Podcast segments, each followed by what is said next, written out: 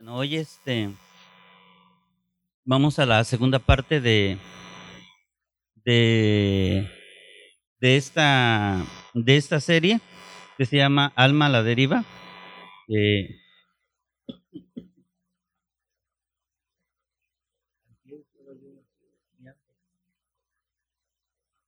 estaba estudiando, estaba estudiando, estaba solo.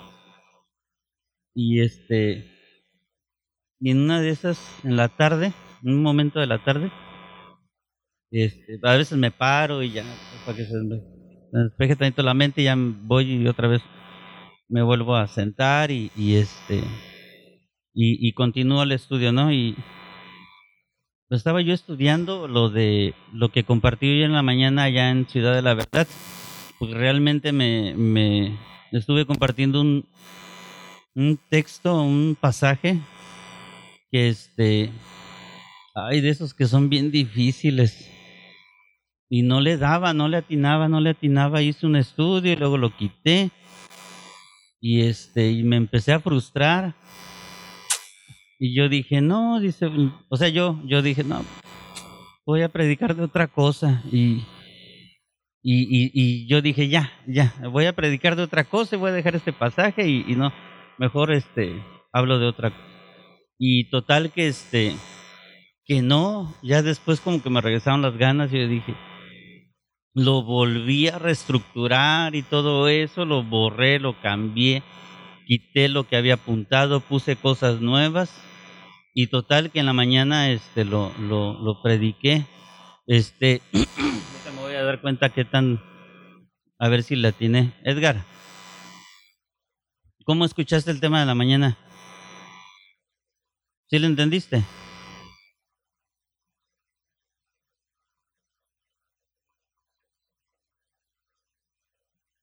Diecinueve. Sí.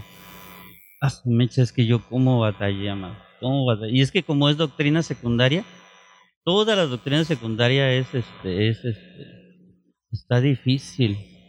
Lo fácil es todo lo fundamental. Lo fundamental, cuando hay doctrina fundamental y doctrina general, está bien. A- hablar de principios, enseñar de principios, está bien, todo es fácil. Pero hay temas que son secundarios. y es que Pedro habla, mete algo ahí que no va, no encaja con nada de lo que viene hablando, ni nada de lo que sigue hablando. Encaja ahí un pensamiento que tiene que ver con Cristo vivificado en el Espíritu. Y hoy, en serio que cómo batallé, en serio, en serio me frustré, me arrepentí.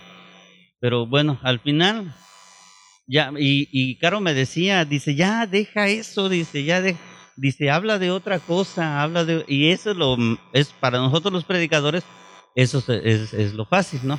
Y dejar mejor algo y, y, hablar de otra cosa. Pero, ah, ah, entonces yo estaba ahí y les digo que ya en la tardecita que me paro y ya está. Y no sé cómo veo ahí unas sucaritas que tiene esta Lupita y que se me ocurre que se me antoja que cuando le doy así a los estudios ni como, o sea, me voy de, de lleno. Y esta parte me da flojera. Y este, pero que vengo y que pongo así en un traste. Y que vengo y se me ocurre sacar la leche del refri que le echo. Y que le doy. Estaba la leche bien helada. Y, y, y me terminé de comer el plato. Inmediatamente después de terminármelo, me vino una tos, así, pero un to- una tos así. Estuve muchos minutos tose y tose y tose. Y yo dije, "Y ya, ya vale. Y este, y este, y por eso traigo tos, traigo así con una. Y lo bueno que más o menos ahí se me alivió. Pero pero traigo la, en la mañana me daba mucha pena. Con ustedes tengo más confianza. Pero en la mañana me daba mucha pena porque pues, estaba cada rato así para no toser. Y bueno, y luego no te regalan agua ya. Sí, pues menos. Y, ay, perdón, se me salió. Sí, sí, hay que hablar mal de él. Ajá. Ok, vamos a, vamos a tomar este tema acerca de alma a la deriva. Estuvimos hablando la clase pasada acerca de la del, de cómo el autor, el salmista, fue muy honesto con él mismo y, y, y, platicaba con él mismo y se preguntaba, ¿por qué te, te abates, oh alma mía, dentro de mí? ¿Por qué te turbas dentro de mí? Entonces era una pregunta que él mismo hablaba por la condición que él estaba pasando. Sus enemigos habían traído, este, congojas y, y tristezas para con él y su alma estaba abatida. Y esa condición, entrar a una condición de que tu alma se abate, se simbra y se abate, o sea, trae manifestaciones en la vida de la persona, o sea, trae manifestaciones en nuestras vidas. A veces creemos las, las cosas, las creemos que las hacemos porque está eh, eh, um, enojados y, y, tomamos esa decisión, ¿no? A veces este, pecamos pero no sabemos por lo que pecamos, ¿no? Este, y tomamos decisiones o, o a veces a, veces andamos lo que hay una palabrita que ahorita se traen mucho los coaches que es procrastinar. O sea hacemos todo menos lo que tenemos que hacer. Entonces eh, no sabemos de dónde viene todo eso. Pero los salmos, el, salmista en el Salmo 42 nos habla y nos dice cómo cuando el alma se abate, empiezan a surgir muchas cosas. Y hoy vamos a continuar un poquito hablando de eso, pero vamos a apoyarnos en un pasaje del Nuevo Testamento. ¿Me lo puedes poner? el pasaje de Marcos capítulo número 8. Y yo quisiera que lo leyéramos con cuidado porque tal pareciera que no tiene nada que ver, pero realmente sí tiene mucho que ver, ¿no? Esto lo vamos a ir explicando. Dice el pasaje, cuando fueron a Bethsaida, le llevaron un ciego y le rogaron que lo tocara. Jesús tomó la mano del ciego y lo llevó, y lo llevó fuera de la aldea Allí escupió en los ojos del ciego y luego le puso las manos encima y le preguntó, ¿puedes ver algo? El ciego levantó los ojos y dijo, veo gente, parecen árboles que caminan. Jesús le puso otra vez las manos sobre los ojos y el ciego recobró la vista y pudo ver a todos de lejos y con claridad. Jesús lo envió a su casa y le dijo, no vayas ahora a la aldea. Entonces, eh, aquí eh, los, los, los participantes de esa historia es Jesús y el ciego. Y los, y los, este, los, los actores, ¿cómo se llama? Los actores y los ¿Y cómo se llaman las otras personas? Los que, los que miran nada más. Los espectadores. Aquí los, los, eh, los actores son Jesús y el ciego y los espectadores son los discípulos. No aparecen en escena, no, no se mencionan, pero ahí estaban los discípulos en esa situación. Ahora, ¿por qué se abate el alma? El alma se abate porque no tenemos en claro las cosas de la vida. Hay muchas cosas en nuestras vidas que a veces no tenemos en claro dentro de nuestra alma.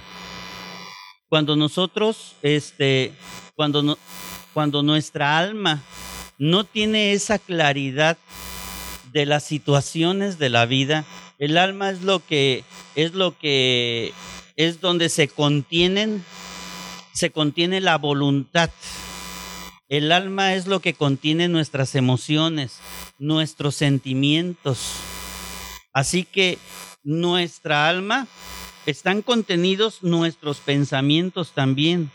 Bueno, cuando nuestra alma no tiene en claro las cosas de la vida, las cosas que, se, que te suceden, que te suceden, si, cuando no tienes en claro tu futuro, el, el día de mañana, el qué será de tu vida, el alma se empieza a batir.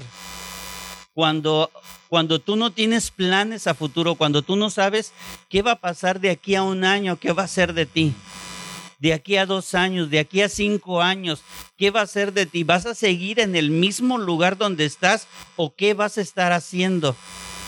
¿Cuál es la claridad que tú tienes de las cosas de la vida cuando cuando no tenemos en claro eso, el alma se empieza a batir ¿Por qué? Bueno, pues porque no tenemos, nos falta claridad de muchas verdades en nuestras vidas.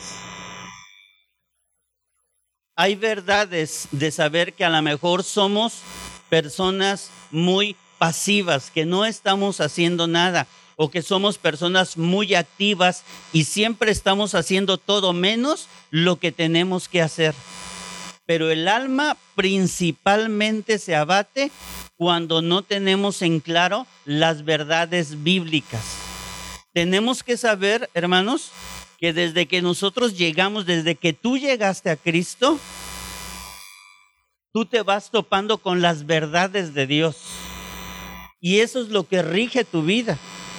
Ahora somos hijos de un Padre celestial y a través de la palabra nosotros vamos conociendo todas sus promesas y sus promesas son para nosotros, son para nuestras vidas. Somos, esas promesas son partícipes de nosotros, participamos según, según Pedro, participamos de la naturaleza divina de Dios.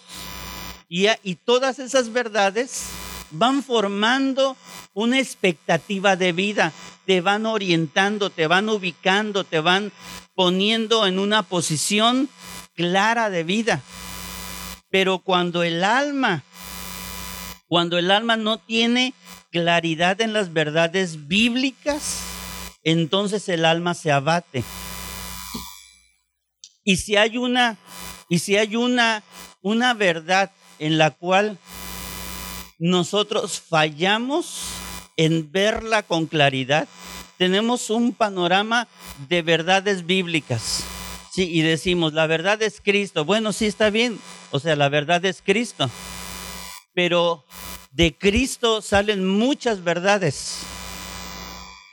Y de todas esas verdades, hay muchas de ellas que no vemos con suficiente claridad. Y hay una principal que es donde nosotros más fallamos. Y ese es, y, el enemigo aprovecha esa falta de claridad de poder ver esa verdad y él aprovecha todo eso. Él, el enemigo gana terreno con todo eso. Estamos como el ciego. ¿Qué ves? Veo gente, pero parecen árboles que caminan. O sea, no vemos las cosas con claridad. Antes estábamos ciegos en el pecado, pero cuando llegamos a Cristo, Cristo viene y de alguna manera nos, nos da la vista para poder ver las cosas. Pero muchas veces estamos como el ciego viendo las cosas, pero no con la suficiente claridad. Y esa verdad y esa verdad que nosotros nos falla en ver con, con, este, con detenimiento es la verdad de la justificación por la fe. Es por eso que previo a la reforma, el gran problema que vivía la sociedad de aquel tiempo era, la, era el no saber, el no saber que Dios podía perdonar todos nuestros pecados. Y como la gente no lo sabía, entonces la gente, la gente sabía que Dios perdonaba pecados, pero que había formas y maneras para llegar al perdón. ah, la iglesia tradicional en aquel tiempo había establecido la manera y la forma en cómo una persona podía ser perdonada. Entonces, esa situación hacía que la gente viviera de una manera siempre estar viviendo bajo acusación. ¿Por qué? Porque sabían que Dios sí perdonaba, pero los medios para llegar al perdón eran medios que había establecido la religión de entonces y que estaba trayendo, antes de traer paz y libertad a las personas, estaba trayendo cada vez mayor condenación y esclavitud. Y por eso la gente vivía como vivía. Por eso vivían como ignorantes. Vivían como por dioseros la gente. Por eso la gente de ese entonces, antes de la, de la reforma, vivían muchísimas enfermedades. Vivían enfermos. ¿Por qué? Porque no tenían una claridad de las cosas. Cuando llega la reforma, que se levanta Lutero y muchos otros para traer, Dios usa la vida de esos hombres, empieza a darse a conocer las verdades de la justificación y eso empieza a traer a la vida de las personas paz, empieza a traer felicidad y empieza a traer gozo. ¿Por qué? Porque empiezan a saber de que el justo vivirá por la fe. O sea, que Dios podía perdonar todos sus pecados y ese perdón traía a la vida de ellos justicia, o sea, se sentían justificados. Ese fue el gran problema que tuvieron y ese fue el gran, el, gran resultado que Dios trajo por medio de la reforma. Ahora, este milagro con el ciego no fue algo accidental. Esto que pasó, que Jesús realizó con el, con el ciego, no fue algo accidental o, o producto de la casualidad. Jesús lo quiso hacer así como sucedió. Así fue, sucedió de manera deliberada. Jesús lo planeó así porque había algo que él a través de ese milagro quería comunicar quería comunicar algo vital e importante a la vida de los apóstoles, de los discípulos. Anteriormente ya Jesús ya había sanado ciegos, pero ningún ciego lo había sanado como lo sanó a, este ciego de Bethsaida, que fue como progresivo. Había algo que ellos querían que aprendieran. De los discípulos. Eh, Anteriormente ya. Hay algo que pasó previamente a eso. ¿Por qué Jesús lleva a sus discípulos hasta el punto de toparse con un ciego, donde ellos miran un milagro, pero un milagro como quedado en dos partes? ¿Por qué Jesús los lleva a eso? Bueno, vamos a ver un pasaje previo a esto. Antes de llegar a esa región de Bethsaida, ellos viajaron en, en, una barca. Y dice, dice Marcos 8, ahí estamos en el mismo capítulo, pero unos versos anteriores, y dice, los discípulos se habían olvidado de llevar comida, así que en la barca solo tenían un pan. ¿Cuántos panes tenían? Uno. Jesús les mandó, abran los ojos y cuídense de la levadura de los fariseos y también de la levadura de Herodes y ellos se decían entre sí, lo dice porque no trajimos pan. O sea, hubo cosas que empezaron a suceder ahí previo al milagro de Jesús con este ciego. el, el, este, el pasado inmediato fue esto, de que iban en una barca y Jesús viene y les dice que se cuidaran de la levadura de los fariseos y de la levadura de Herodes. O sea, estaba hablando acerca de que se cuidaran de falsas doctrinas. Pero este, pero el Señor, pero ellos los discípulos empezaron a entender otra cosa. E, ellos, e, ellos empezaron a entender de que creían que Jesús les estaba hablando de pan Y en el verso 18, no lo apunté, pero en el verso 18 dice, teniendo ojos no ven. Jesús le estaba diciendo a los discípulos, teniendo ojos no ven y teniendo oídos no oyen y no recuerdan. O sea, Jesús lo que le estaba diciendo es que ellos todavía no entendían cosas. Antes de viajar en esa barca, hubo gente que se acercó a Jesús y le pedían señales del cielo para poder creer. Jesús no realizó en ese momento ninguna señal del cielo porque los tomó como gente eh, perversa. Así que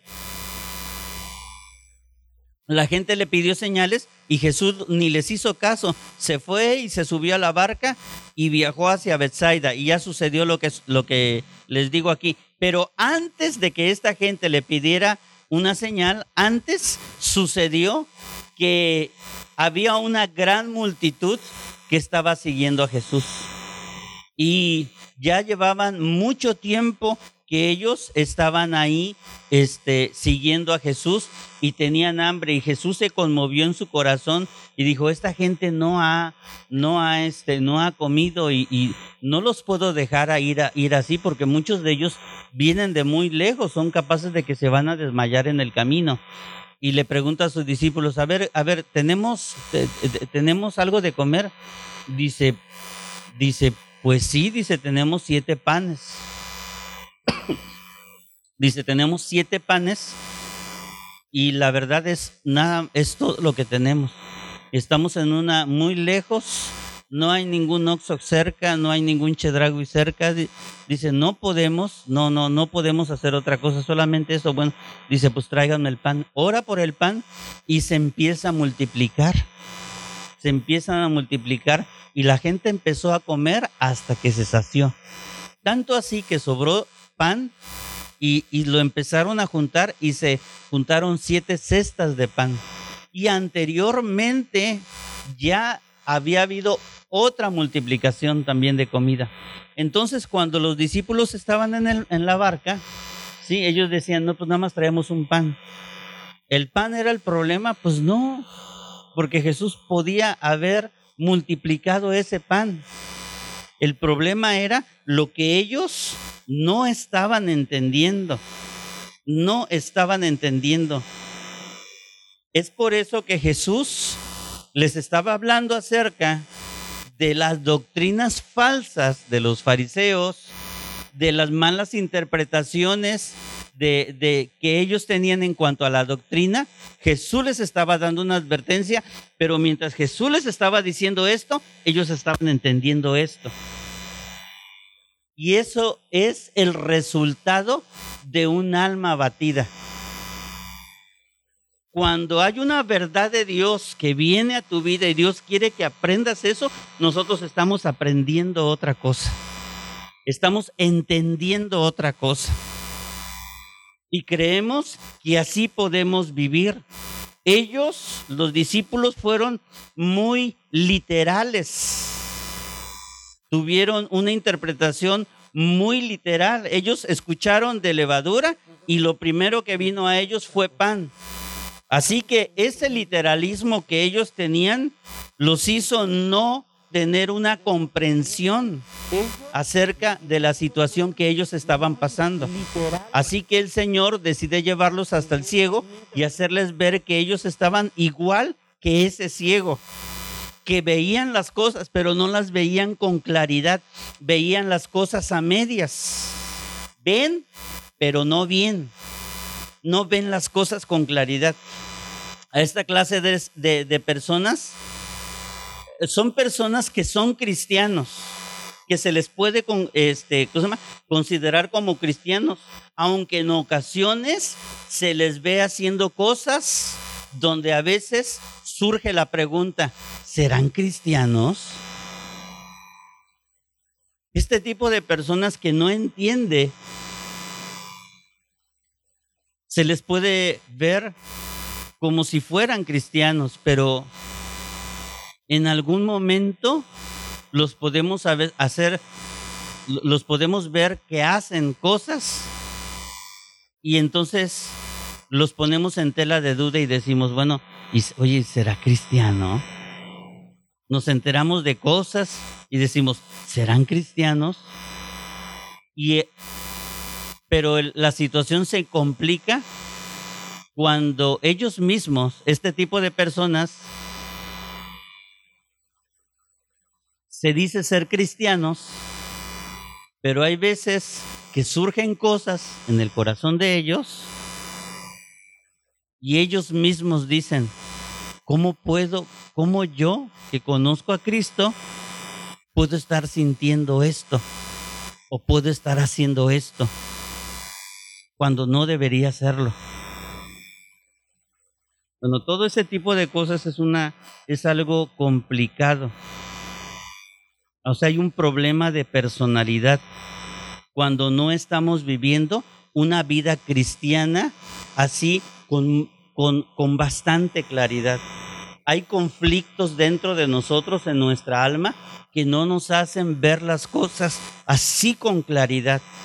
Las demás gente nos miran, pero no logran identificarnos, no logran ver en nosotros, porque nosotros decidimos más tomar un molde tomar un molde, así como que un molde más general, un molde que se amolde a la gente con la cual yo convivo y que no es cristiana, pero ese mismo molde también amoldarlo dentro de la iglesia.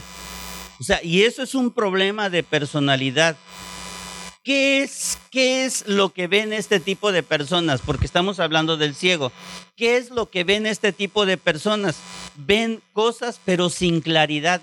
Ven las verdades de la palabra pero no con la claridad. Y eso, esa falta de claridad los hace vivir el tipo de vida que están viviendo.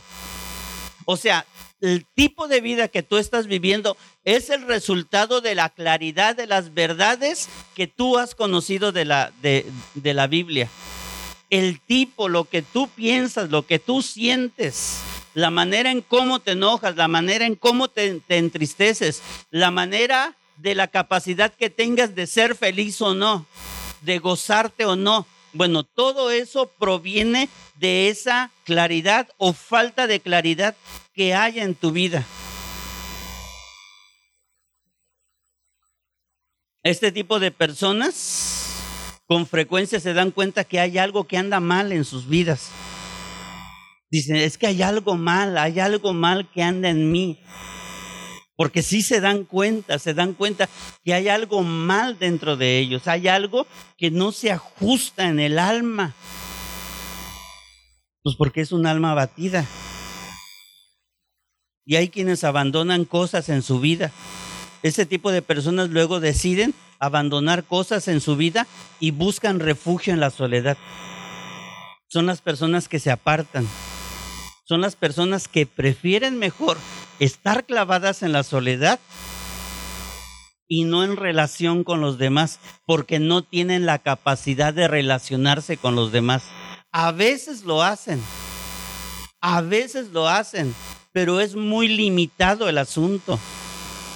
La cuestión es que cuando nosotros, entramos en el servicio, tenemos que frecuentemente estar en contacto con otras personas. Y ahí se mide nuestra capacidad de relación. Las riquezas espirituales, la riqueza interior se mide en la capacidad en la capacidad que tú tengas de relacionarte con tus semejantes. Y este tipo de personas prefiere mejor refugiarse en la soledad y encontrar ahí, en cierta medida, paz y felicidad. O sea, se acomodan a momentos así en su vida. Porque buscan en, eh, en, en esos rincones de soledad, buscan ellos o creen encontrar paz y felicidad. Y así viven. Y así viven. Para ellos eso es una posibilidad. Así que en realidad, este tipo de personas llegan a percibir que Jesús es en cierto modo el Salvador. O sea, tienen, ellos mismos han moldeado un tipo de vida. Ellos saben con quién relacionarse y con quiénes no. Siempre se relacionan, pero vuelven a sus lugares de soledad, a, a lugares apartados. Se relacionan, pero solamente hasta cierto punto. Pero hay un momento en el que, ah, en el que ellos, en su relación con Jesús, de alguna manera, porque como su visión es, está, no está con claridad, ven a Cristo de alguna manera, de cierto modo, como el Salvador.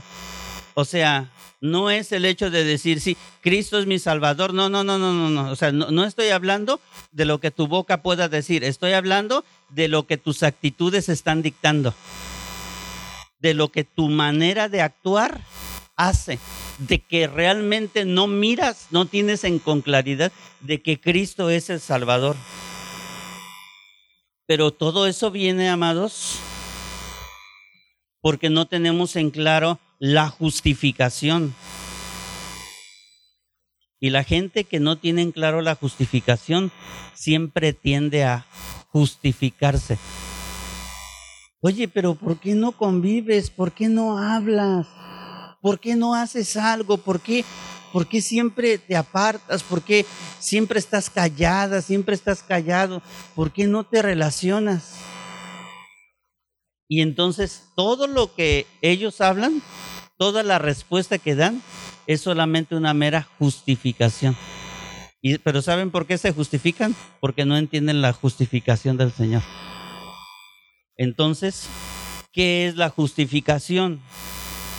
¿Sí? La justificación, la esencia de la justificación es liberar, es ser liberados de la maldición y condenación de la ley. La justificación es un término judicial, jurídico. Es un término que se maneja en los juzgados. Ser justo, ser justificado. Y cuando nosotros somos librados de la maldición y condenación de la ley, pues entonces decimos que somos que hemos sido justificados. La ley nuestro gran problema que nosotros tenemos es la ley de Dios. ¿Por qué la ley? Porque la ley de Dios es perfecta y demanda perfección. La ley de Dios. Dios quiere que nosotros podamos caminar de una manera recta y santa. Pero si viene de la ley esa demanda, entonces nos está exigiendo algo que nadie en este mundo puede cumplir. Solamente hay una persona que ha cumplido esto y es Cristo. Así que hay una, hay una definición acerca de la justificación. Miren, la justificación es un acto de Dios, no es un acto del hombre. Tú no te puedes justificar. Tú puedes decir, es que yo soy así porque es que este, ah, yo soy muy callado, yo soy muy callada. Es que, pues no sé, pues no sé por qué no hablo, o no sé por qué no me relaciono, o no sé por qué no tengo ni la, no, soy ni capaz de poder llevar mi devocional con sencillez. ¿Por qué? Porque este, no, no sé, no, no, no sé, no puedo hacerlo, no puedo hacerlo. Bueno, ese tipo de gente es la que se justifica. ¿Qué es la justificación? Es un acto de Dios de libre gracia hacia los pecadores, en el cual Él, o sea, Dios, perdona todos sus pecados, acepta y considera justa a las personas delante de sus ojos. Después de que una persona, escúchame bien, de que una persona tiene un encuentro con Cristo, esa persona recibe un acto de parte de Dios. Y es cuando esa persona Dios mismo lo considera una persona justa, una persona donde se le han perdonado todos sus pecados, no por alguna cosa hecha en ellos o producida por ellos, sino solo por la perfecta obediencia y la completa satisfacción que Cristo produjo con su sacrificio. Y todo esto Dios lo invita a la persona, o sea, lo atribuye a la persona por la fe. O sea que para ser justificados, la única manera de llegar ahí es creyendo. Nada más es eso. ¿Qué tengo que hacer para que Dios perdone mis pecados? Solamente creer en la obra de Cristo. Yo no sé cuántas de las personas que estamos aquí hemos creído en la obra de Cristo, pero si tú eres de las personas que dicen, sí, yo he creído en la persona de Cristo, entonces tú tienes no solamente que entender la justificación, sino que vivir la justificación, de saber que no hay ya condenación sobre nuestras vidas, de que tenemos total libertad para vivir nuestras vidas en Cristo. Así que la justificación no es un cambio experimental de la pecaminosidad a la santidad. No, no, no, no, no, no, no. La justificación es un cambio judicial desde la culpabilidad a la inocencia. Éramos culpables y Cristo con su obra nos justifica y nos hace pasar de nuestro lugar de, culpabilidad a un lugar de inocencia. No tiene nada que ver con el corazón, no tiene nada que ver con lo que tú eres. Una persona puede ser justificada y seguir pecando porque la justificación no tiene nada que ver con la naturaleza del corazón. No, no, no. Solamente, solamente la justificación tiene que ver con nuestra posición delante de Dios.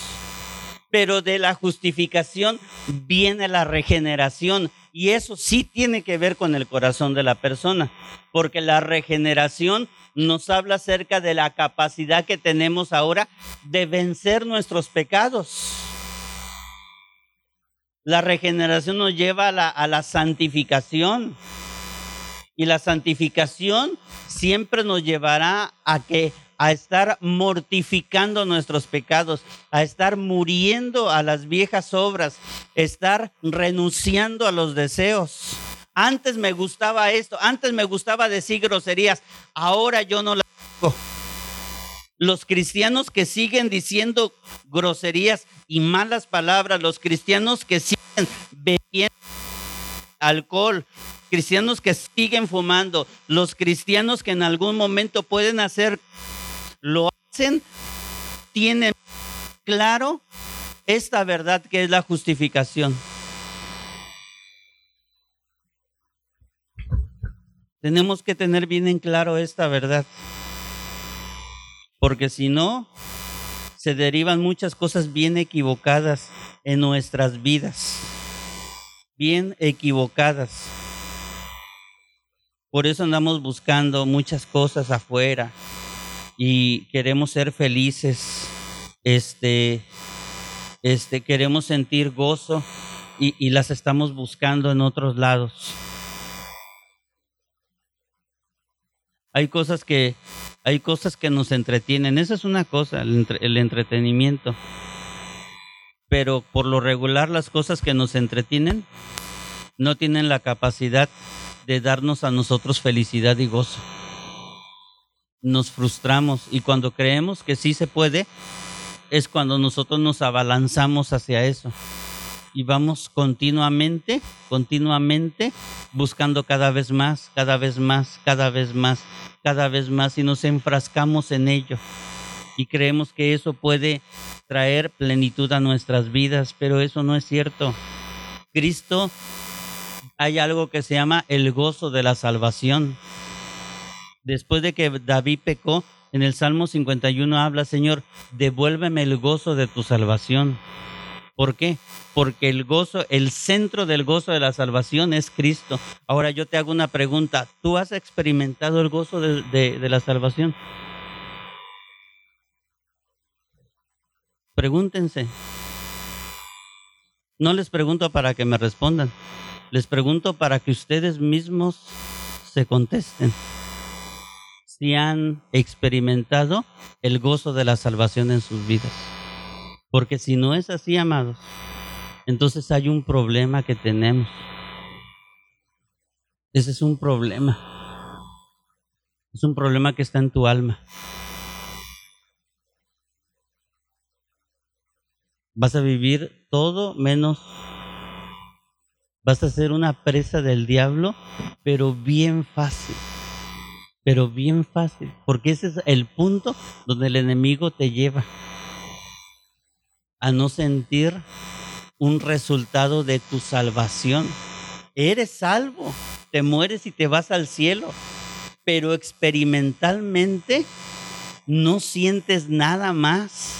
Todo lo sabes solamente de manera intelectual y no prácticamente.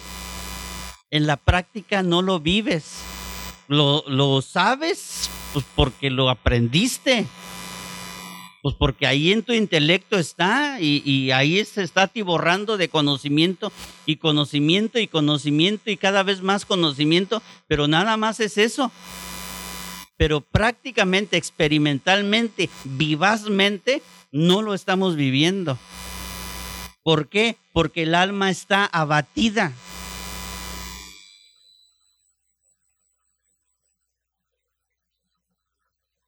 La justicia imputada no es conducta implantada en mi corazón, sino un regalo cedido a mi cuenta.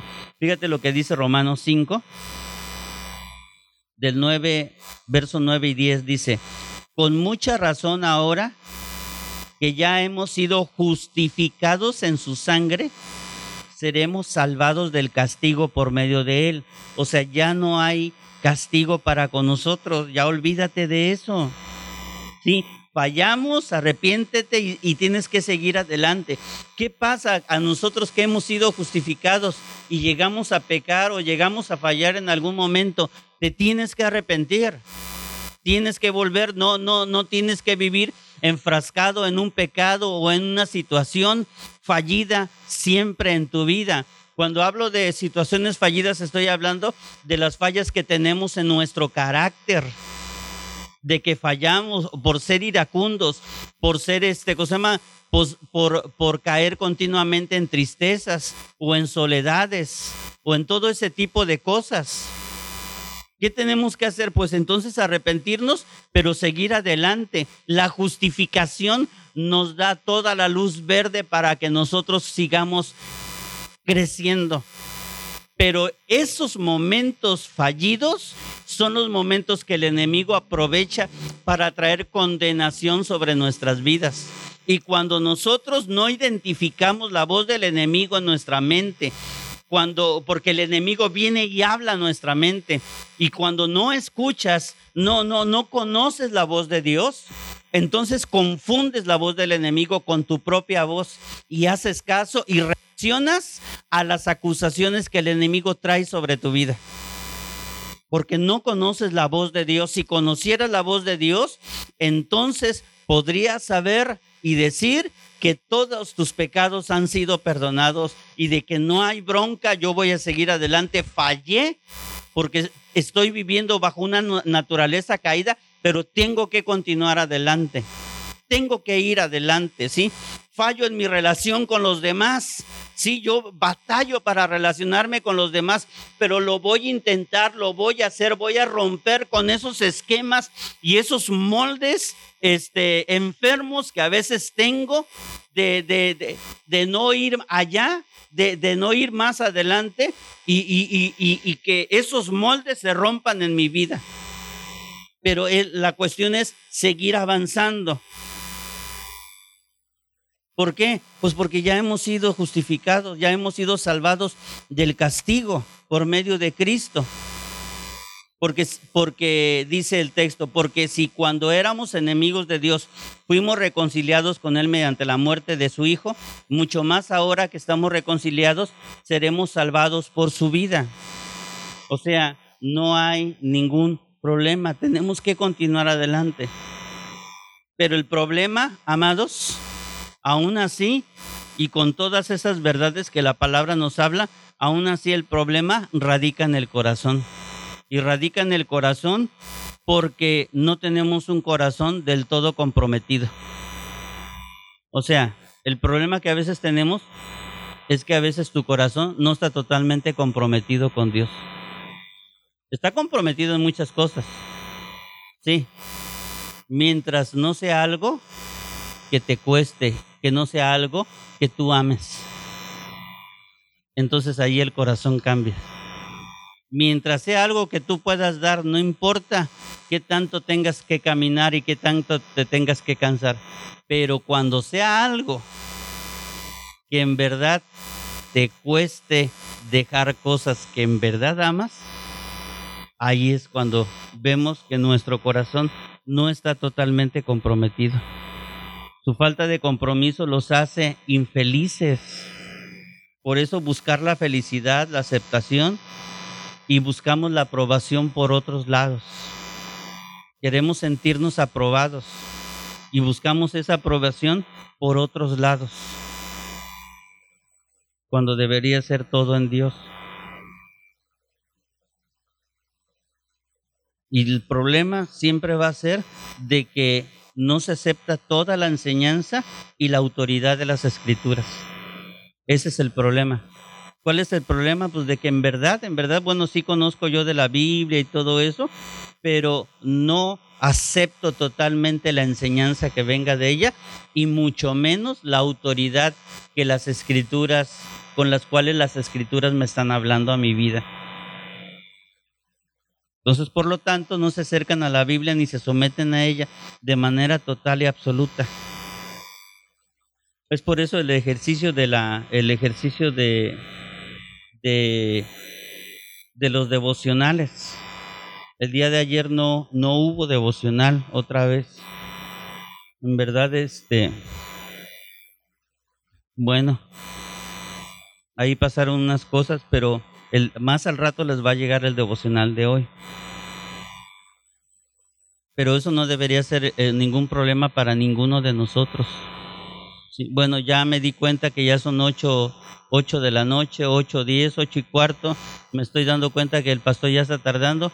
Bueno, pues no hay, no hay bronca. Digo, si nos quedamos en el capítulo 6 de Efesios, pues yo le sigo con el capítulo que sigue.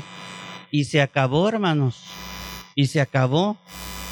Uh, al pastor se le olvidó, de seguro está haciendo otra cosa, de seguro ni se acordó de, de hacer el devocional y, y, empieza nuestra lengua a estar hable y hable y hable y hable y criticando y señalando. Cuando lo que deberíamos hacer es dar continuidad a lo que estamos haciendo, que es un devocional. No, no nos llega devocional y no lo hacemos. Y dicen, no, pues es que no, no, no me llegó, no lo voy a hacer. O sea, no tenemos un, un, corazón bien comprometido. Así que, por lo regular, ya para terminar, por lo regular, este tipo de personas con una alma, con un alma batida, mezclan sus ideas, sus pensamientos con el pensamiento bíblico es, la gente que alega que sus ideas tienen una base bíblica, pero esa base bíblica pues ya, ya fue modificada por ellos, porque qué mal está el hecho de que podamos nosotros mezclar nuestros pensamientos con los pensamientos bíblicos, cuando debería ser la palabra pura y no adulterada la que nosotros deberíamos ser guiados por ella cuando mezclamos nuestras ideas con la palabra de Dios, entonces la palabra se, se, adultera y no tiene que ser así. Tenemos que decidirnos a pensar siempre bien y a corregir nuestros pensamientos por la palabra. Eso sí lo, eso sí lo debemos hacer. Ser corregidos en mi manera de pensar por la palabra. ¿Por qué? Pues porque si no, si yo empiezo a alterar el mandamiento de Dios en mi vida, pues ahí el enemigo, una vez más se los digo, el enemigo trae mucho desaliento. Él, encuentra una oportunidad para traer desaliento con sus mentiras. Así que, ¿cuál es la cura? ¿Cuál es la cura para todo esto? La cura consiste en ser veraces y honrados para responder. O sea, Dios, Dios sabe y conoce que fallamos. Dios sabe que en algún momento nosotros podemos fallar. Entonces, ¿cuál es la cura? Pues tenemos que ser veraces y tenemos que ser honrados. Tenemos que saber que, que, que este, que tenemos que detenernos y hay cosas que tenemos que, que, hablar con nosotros mismos y de decir, ¿por qué, es, ¿por qué estoy así? ¿Por qué esta situación está así en mi vida? ¿Por qué viene esa depresión espiritual en mi vida? ¿Por qué me siento enojado? ¿Por qué estoy viviendo mi vida en Cristo así como lo estoy viviendo?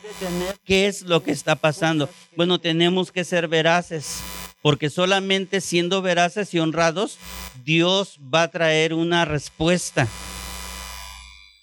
a nuestras vidas. Mientras nosotros vivamos engañados creyendo que estamos bien, Dios no va a obrar, hermanos. Dios no va a obrar porque no estamos siendo honestos con nosotros mismos. Tenemos que ser honrados y veraces. ¿Tienes en claro todo en tu vida?